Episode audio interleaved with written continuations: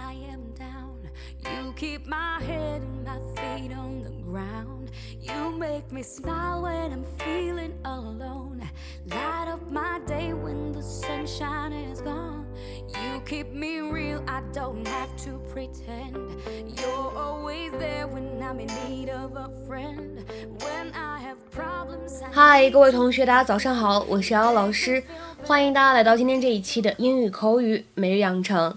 今天的话呢，我们将会来学习来自《老友记》的第二季第四集当中的内容。今天的关键句呢，相对来说比较简单，叫做 "You are dead meat". You are dead meat. You are dead meat，你死定了。You're dead meat。在今天关键句当中呢，我们的最后两个单词 dead 和 meat 碰到一起的时候呢，可以做一个不完全失去爆破，所以会读成 dead meat。dead meat。You are dead meat. I didn't know it was a big secret. Oh, it's not big. Not at all. You know, kind of the same lines as, say, oh, I don't know, having a third nipple. you have a third nipple?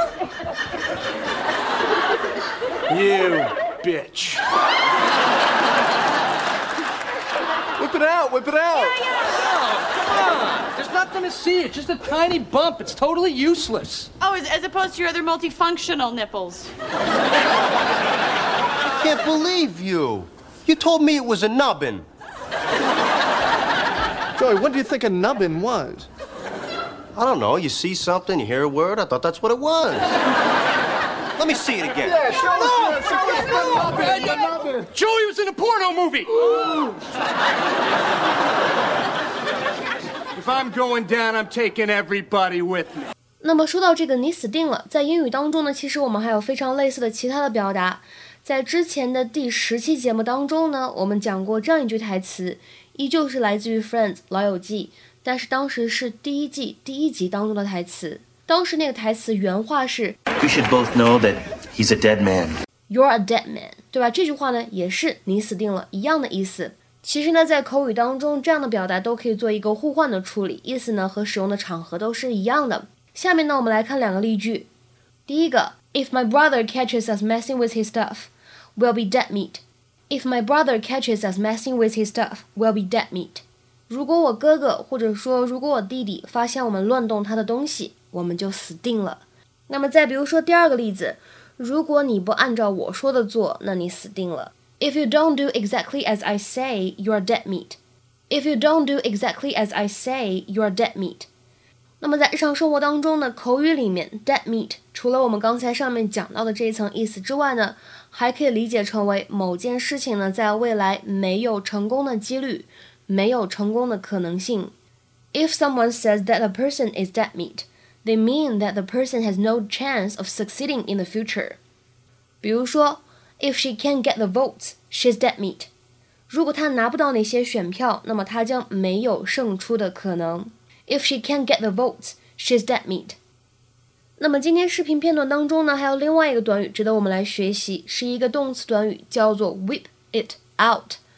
这三个单词如果连读会变成 whip it out，whip it out。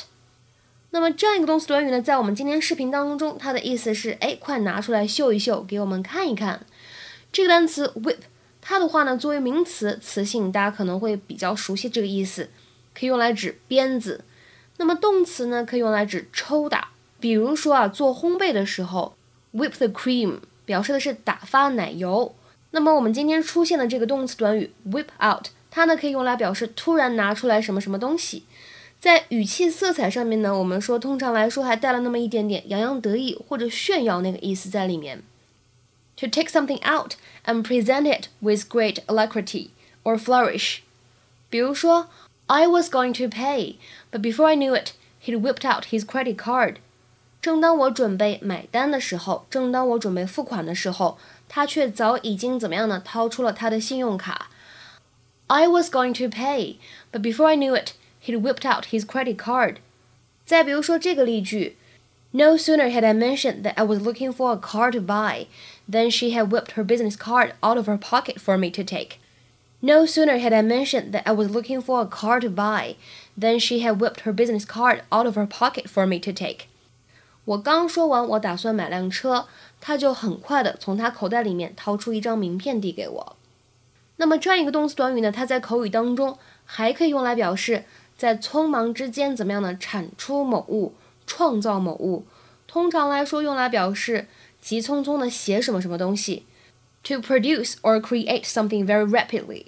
比如说，看这个例子，I whipped a message out to my mother about next weekend, but she hasn't gotten back to me yet。我匆忙之间呢，给我妈妈发了条消息，告诉她我下个周末的安排，但是呢，她还没有回我消息呢。I whipped a message out to my mother about next weekend, but she hasn't gotten back to me yet。当然了，我们说这个动词短语 whip out，它呢还有其他的意思。 各位同学下去学有余力的话呢，也可以再去了解看看。今天的话呢，请各位同学尝试翻译下面这个句子，并留言在文章的留言区。He's been whipping out new books so quickly that, unless you're a die-hard fan of the series, it can be hard to keep up.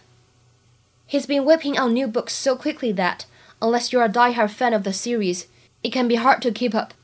这样一个句子应该如何来理解呢？期待各位同学的踊跃发言。 在这里呢，各位同学也可以去了解一下什么叫做 die hard fan。OK，我们今天节目呢就先讲到这里了，拜拜。